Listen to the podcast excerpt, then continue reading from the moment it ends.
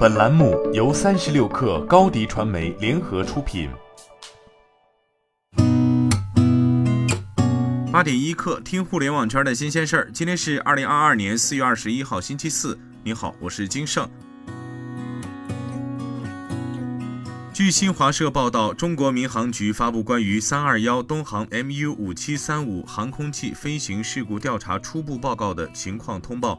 经调查。当班飞行机组、客舱机组和维修放行人员资质符合要求。当天航前和短停放行无故障报告，无故障保留。机上无申报为危险品的货物。此次飞行涉及的航路沿途导航和监视设施设备未见异常，无危险天气预报。在偏离巡航高度前，机组与高管部门的无线电通信和管制指挥未见异常。最后一次正常陆空通话的时间为十四点十六分。机上两部记录器由于撞击严重受损，数据修复及分析工作仍在进行中。据中国证券报，以岭药业回应近期网络舆情，经公司自查，公司方面无人接受过某微博自媒体发布视频中所提到的两家媒体采访，也未在任何场合表示世卫组织推荐莲花清瘟。公司会持续跟踪事态发展情况，对于一些诋毁公司、发布不实信息的行为。公司已经保留证据，并向相关部门报案，将通过法律手段维护自身合法权益。三十六氪获悉，理想汽车回应交付延期。自三月末以来，由于疫情防控的要求，理想汽车部分位于江浙沪地区的供应链企业无法供货，因此对于理想汽车四月份的生产造成很大影响，导致部分用户的新车交付延期。对此深表歉意。目前，理想汽车正与供应链企业一起，在满足疫情防控的要求下，积极恢复产能。我们努力将用户的交付延期控制在三周以内。十三届全国人大常委会第三十四次会议昨天表决通过新修订的职业教育法，二零二二年五月一号起施行。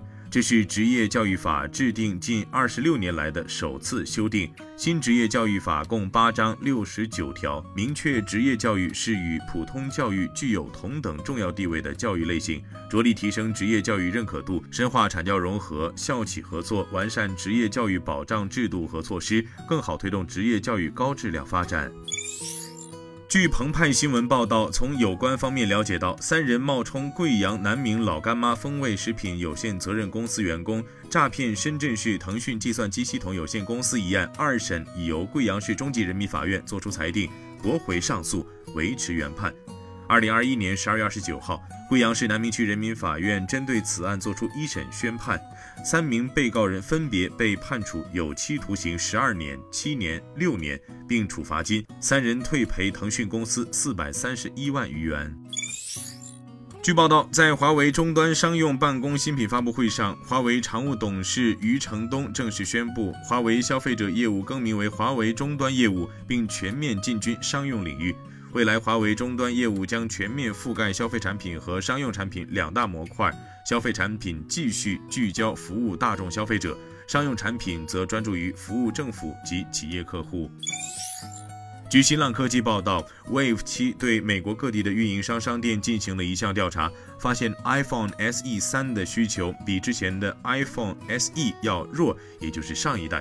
与 Wave 七沟通的百分之五十六运营商代表证实了这一点，而只有百分之八的代表称需求更加强劲。这家研究公司将此归因于苹果没有为这款低价产品做广告，称不知道该设备有任何电视、收音机、户外或平面广告。